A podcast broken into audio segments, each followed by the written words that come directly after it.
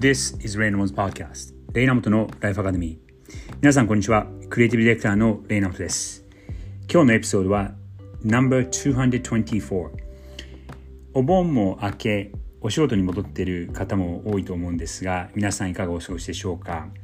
僕はですね先週の月曜日の夜に東京に入りそれから仕事がバタバタしていて大阪に出張があったりとかあと週末木曜日の午後から少し家族のと親戚で旅行行ったりしていてなかなかその収録をする時間が見つからなかったというよりかは収録をする静かな場所を見つけるのが非常に難しく、えー、ここ数日ちょっとエピソードの配信をできずにいました。さて気を取り戻してまた月曜日になるので配信を始めたいと思います。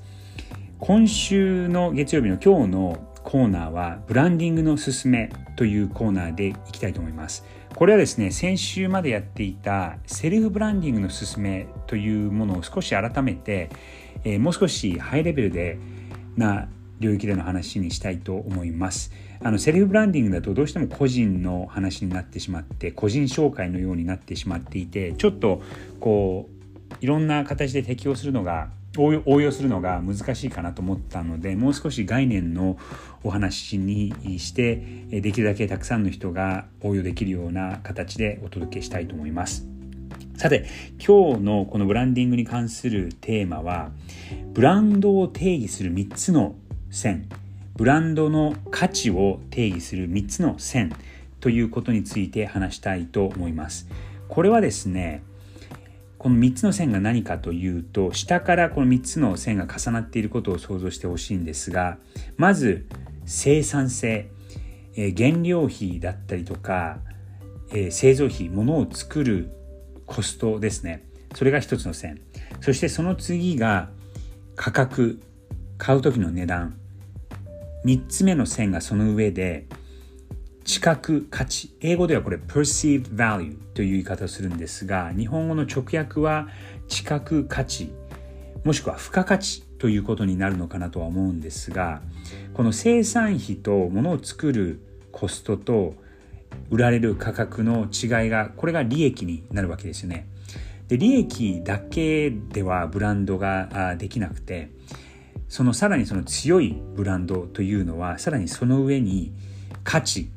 知覚価値もしくは付加価値というものがある。でその、えー、価格と、えー、生産費と価格とそしてその上の価値の線のこのギャップが大きければ大きいほどそのブランドの力が強いと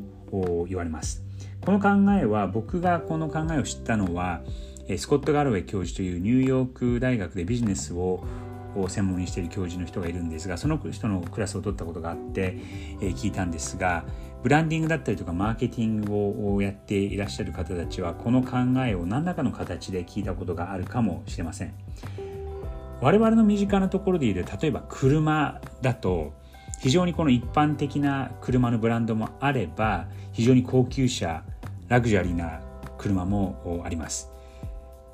アメリカでいうとフォードヨーロッパでいうとウォルクスワーゲン日本でいうとトヨタのような非常に一般的な車のブランドだったりまた逆に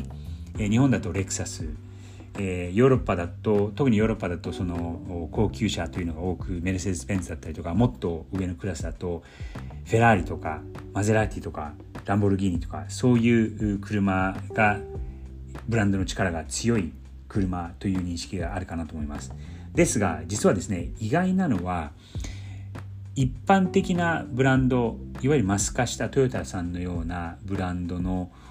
その生産費と価格の違いとフェラーリのようないわゆる高級車のを作る価格っていうのは実はそんなに変わっ比率でいうとそんなに変わったりしないんですね。トヨタの場合は約10%からえー、15%、20%近くまでいけばいいんですが、それぐらいの利益が出ている。例えば、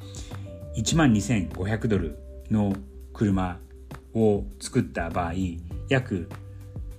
2500ドルの利益が出る。もう少しアメリカの車で言うと、例えば2万ドルの200、今の、円安の状況でいうと260万円から280万円ぐらいの値段なんですがそれぐらいの車だとそのうちの10%の、えー、2000ドルが利益として出る。つまり9割ぐらいが生産費にかかってしまっている。ということになるんですね。じゃあフェラーリのような高級車はどれぐらいかかって作られているかというと実は例えば、えー、20万ドルするフェラーリでも最終的にフェラーリのブランドに行くお金というのは約6000ドルしかないわけです。20万ドルのうちの6000ドルそれ実は3%しかないんですが3%の利益しかなくて、まあ、高級車なのでその大量生産をしているわけではないので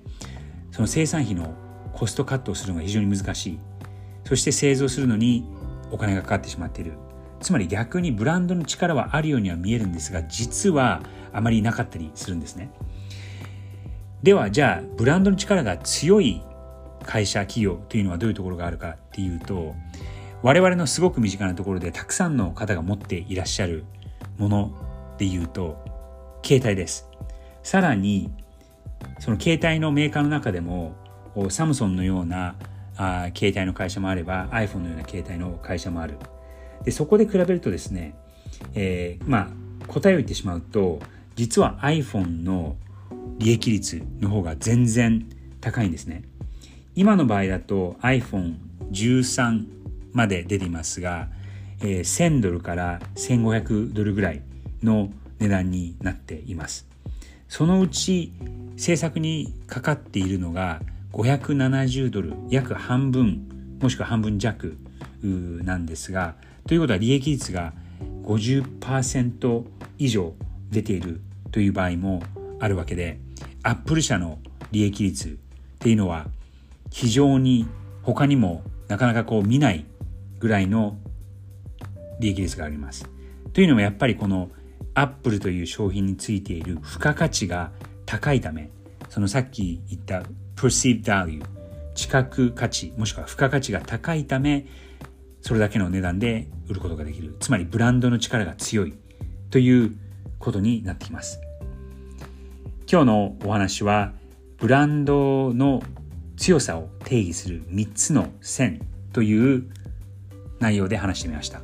参考にしてみてくださいそれでは Have a great week!